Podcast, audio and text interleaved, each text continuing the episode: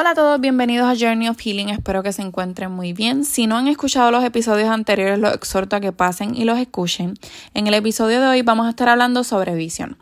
Es importante como parte de realizar cambios de hábitos que establezcamos un norte.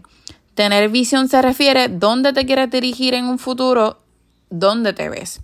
Es importante que tengamos esa meta final porque de esa meta final vamos a saber ¿Qué pasos tengo que dar poco a poco para llegar? Porque es importante que cuando comencemos a cambiar hábitos, no los cambiemos todos a la vez, sino que vamos, vayamos integrando poco a poco hábitos. Hoy integro uno, cuando ya lo domine y sea parte de mí, vamos a decirlo así, pues entonces integro otro hábito. Más allá de saber hacia dónde te quieres dirigir, es importante saber tu por qué y para qué. Siempre es importante que nos cuestionemos cada una de estas cosas porque el saber el por qué y para qué nos va a dar esa clave de saber si es porque lo necesito hacer por, eh, por mi bienestar de salud, si necesito ejercitarse, ejercitarme más para mejorar mi condición del corazón o para lograr un peso saludable, ya que me está alterando mi sistema. Si es porque me quiero organizar más y tener un balance en mi vida, si es por lo que Dios ha puesto en mi corazón, o si es expectativas impuestas por la sociedad o por esas personas, ¿verdad?, de influencia en nuestra vida.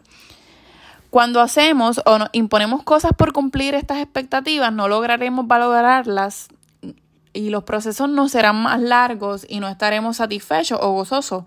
Así que cuando muchas veces nos ponemos metas eh, por cosas que no necesariamente sean anhelos de nuestro corazón o cosas importantes para nosotros, no, lo más probable nos vamos a desmotivar en el camino, pero cuando tenemos una motivación de algo que yo verdaderamente quiero lograr, nos vamos a mantener enfocados, vamos a hacer lo posible, vamos a tener esa motivación muchas veces interna.